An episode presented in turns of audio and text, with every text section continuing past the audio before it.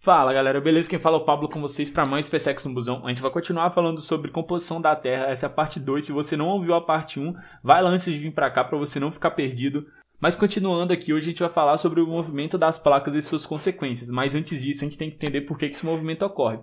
Ele vai ocorrer devido ao magma que se move constantemente na parte de baixo das placas, e por isso a gente também vai ter o movimento das placas.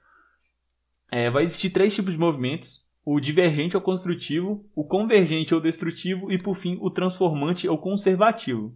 No movimento divergente, a gente vai ter o afastamento das placas, que vai ocorrer, por exemplo, entre as placas da América do Sul e da África.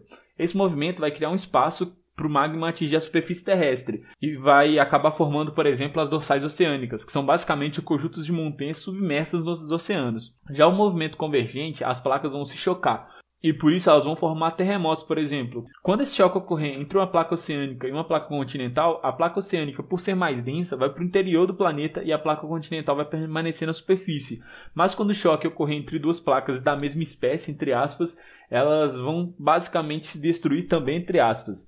E por fim, a gente vai ter o movimento transformante ou conservativo. A gente vai ter placas paralelas que vão se mover em direções opostas. Então uma vai para cima, outra vai para baixo. E apesar do nome ser transformante ou conservativo, o movimento é o mais destrutivo, pois o mesmo é responsável pelo maior número de terremotos e também pelos terremotos de maior escala.